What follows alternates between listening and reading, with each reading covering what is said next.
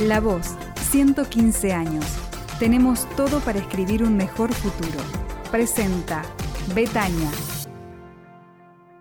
Soy Federico Gianmaría, editor adjunto de la sección política y está con nosotros Silvina Brusino, investigadora del CONICET, profesora de la Universidad Nacional de Córdoba y eh, especialista en psicología política. Gracias por acompañarnos. Hay una frase tuya que me pareció muy interesante, que se divulgó en una charla, en la que vos decís que estamos todos equivocados en política. ¿Me podés explicar por qué? Bueno, en realidad esa charla más que nada aludía a que en general tenemos como una noción sobre lo político que está muy asociada a las cuestiones de los partidos políticos o lo que es la política formal. Y en general, bueno, lo que uno está asistiendo es eh, justamente a una crisis de legitimidad de lo que es el sistema político. Entonces, eh, es, esa, esa, inquietud mía o ese interrogante que yo lancé en esa charla tenía que ver con decir que en realidad todo es político, que claramente eh, nuestro proceso democrático o la democracia en sí requiere de un mayor involucramiento político.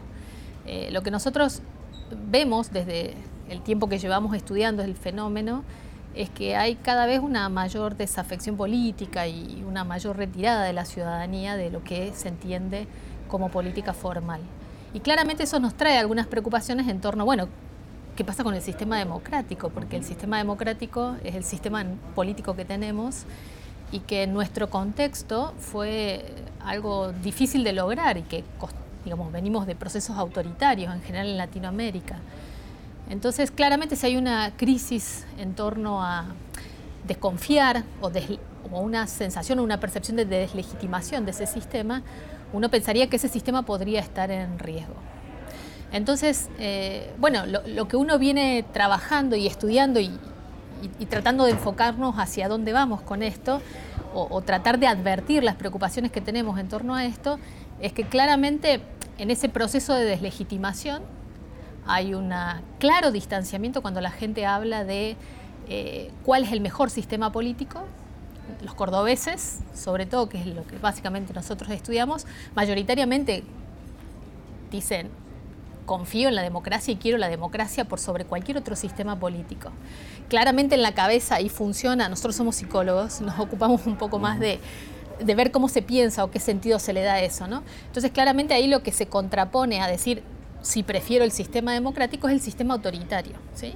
Entonces tenemos altos niveles de adhesión al sistema democrático no obstante, cuando vos le preguntas a la gente eh, qué percepción tiene acerca del sistema político argentino o el local, claramente esos índices se reducen de una manera abrumadora. ¿sí? Pasamos como de un 95 a un 50% no más. ¿sí? Entonces, nuestra preocupación está en esa distancia ¿sí? y en esa tensión permanente acerca de que vos legitimás un sistema, pero deslegitimás al cercano, al, real, al que convivís con, todos los días, al, que le demandas todos los días.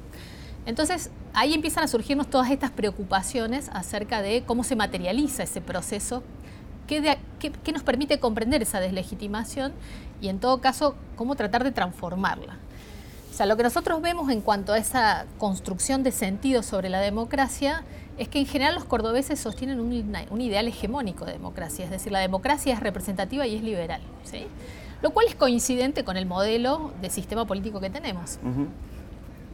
El tema es que claramente uno ahí empieza a preguntarse, bueno, entonces ¿dónde está la crisis? ¿No? O sea, y claramente la crisis está sobre el enfoque que hace el ciudadano acerca de la evaluación de su propio sistema político y en cuanto ese sistema le responde a sus necesidades. Pero claramente ahí lo que pone en juego no es la evaluación del sistema, sino de los que representan al Estado o a las instituciones de ese sistema político, que son los gobiernos. ¿sí? Entonces, si el gobierno no me está respondiendo, esa deslegitimación del sistema democrático se está trasladando a esa evaluación que vos haces. ¿sí? Entonces nos preocupamos bastante por esto, eh, tratando de entender las distancias que hay entre legitimar el sistema democrático y deslegitimar la acción de gobierno. Por eso nosotros creemos que en realidad el sistema democrático no está en riesgo, pensando hacia futuro. Lo que sí está en riesgo es la crisis de quienes representan al gobierno. ¿sí? O sea, la, crisis no está sobre el sistema, sino sobre los actores. Y entonces retomo también de esa charla lo que vos decías, que habría que involucrarse más digamos, aquellos que criticamos a los que están formando parte del gobierno tendríamos que involucrarnos para formar parte o cambiarlo de alguna manera. ¿Lo ves posible en el futuro de acuerdo a esta, de esta efervescencia política que vivimos de alguna manera? A ver, lo vivo, lo, pienso como un ideal. ¿Por qué? Porque nosotros apostamos a eso, a que sin, una ciudadanía crítica, ¿sí? que, que digamos, eh, tome mayor conciencia de lo que implica validar un sistema, que no necesariamente tiene que ver con validar actores y sostener un sistema, tiene que ver con comprometerse más en política.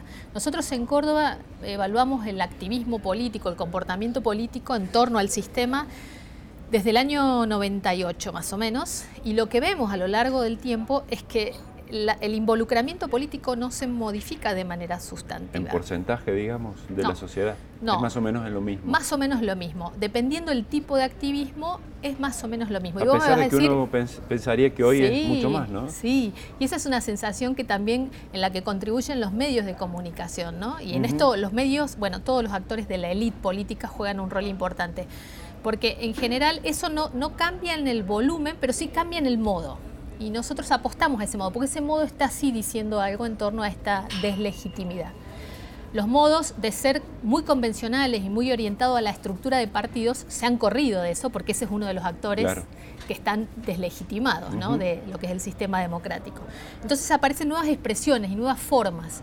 Y uno pensaría, pero a ver, acá en Córdoba hay un montón de participación. En general no es, cuando uno lo mide poblacionalmente. Cuando son uno, los mismos actores de sí, primero, o triplicándose? Primero es que justamente el, activismo político es una competencia que uno adquiere a partir de su propia práctica. Claro que tiene anclajes ideológicos, ¿no? Pero claramente alguien puede valorar qué tipo de activismo o qué tipo de acción requiere determinado tipo de reclamo hacia el sistema. Entonces, claramente si lo que conviene es una marcha, se va a una marcha, pero también ese actor puede estar siendo parte de otra forma de expresión política. Lo que sí vemos es que se ha ampliado las formas y esas nuevas formas están interpelando al sistema como un modo de tratar de lograr cambiar algunas lógicas de ese sistema. Y de hecho hay, si uno ve el movimiento de las mujeres, si uno ve todas estas nuevas formas que han empezado a indagarse en torno a otro modo de vincularse eh, o de vinculación entre sistema y ciudadanía, como pueden ser los presupuestos participativos, acciones de democracia directa. bueno, van todos encaminados a construir nuevas formas de democracia. O sea, si bien en el nodo nosotros seguimos teniendo que hay una concepción eh, muy vinculada a la democracia liberal representativa, creo que de acá a 10 años, 11 años o al camino, está en reconstruir esa nueva forma de democracia. Todavía no aparece más a nivel subjetivo en el pensamiento de la ciudadanía como construcciones más abstractas acerca de qué tipo de democracia queremos, ¿sí? Pero creo que lo que uno observa en torno al activismo, al comportamiento político de la ciudadanía, eso es lo que se está interpelando. Y por eso nosotros apuntamos a que hay que involucrarse más en política. Y con respecto a lo que decías, y tomo también a lo que decías de la charla, donde había casi un 25-26% que se identificaba con una izquierda, un porcentaje parecido a la derecha y una mayoría que estaba en el medio, ¿no? Y después vos hacías este, diferenciaciones sobre qué pensaban los del medio, ¿no? La idea sería que ese medio tome alguna de las dos posturas o no necesariamente. En realidad, nosotros hablamos más en términos de, nosotros lo que pretendemos es una ciudadanía, ciudadanía más activa y crítica. En general siempre se le ha tenido miedo a la ciudadanía activa y crítica. Creo que hay que correrse de ese miedo y hay que trabajar en pos de tener cada vez más una ciudadanía activa y crítica. Y esto no tiene que ver con si sos de izquierda o sos de derecha. ¿sí? O sea, lo ideológico juega un papel, pero no es necesario meterse en lo ideológico para pensar en construir una ciudadanía activa y, crítica del, del, medio y de la vinculación con ese sistema. Nosotros seguimos detectando, y de hecho lo demuestran hasta los procesos electorales, digamos. Hay un, una, proporción que está en, en, un sector, otra proporción que está en el otro sector, y todo un medio muy pragmático en la toma de decisiones, que lo que hace es que en una elección, si fue mal, vota al otro, ese otro se hizo cargo del gobierno, fue mal y ahora vota otro. ¿sí? ese es un contexto de nuestra cultura política bastante que se ha sostenido en los últimos años y creo que eso a futuro va a sostenerse a un nivel más de pragmatismo a la hora de tomar decisiones políticas en función de cuánto te sirve o no eso. ¿sí? Entonces, abogamos a eso, a que todos estos procesos de construcción son procesos al fin y al cabo de construcción ideológica. Llámese izquierda-derecha, llámese más sofisticado o menos sofisticado políticamente, llámese más involucrado o menos involucrado políticamente. Lo que subyace a todas esas formas de expresión política es estar más involucrados en la política. Entonces, por eso nosotros, y digamos, y en ese proceso de construcción, no solo es lo que la ciudadanía activa en cuanto a proceso de socialización y formación, sino que es un proceso que va de abajo hacia arriba, sino cómo la élite devuelve y reconstruye esos procesos de conformación ideológica. Y es donde yo digo, bueno, juegan un papel importante los medios de comunicación, los, los representantes y los actores de la política, las instancias educativas formales, las instancias no formales de la educación. Y todos deberíamos comprometernos a ese objetivo, a tratar de construir una ciudadanía más crítica. Perfecto, me quedo con eso. Muchas gracias, Silvina. No, gracias a vos por la invitación. Seguí escuchando las entrevistas del ciclo La Voz 115 en Spotify, Apple Podcast, Google Podcast o en lavoz.com.ar.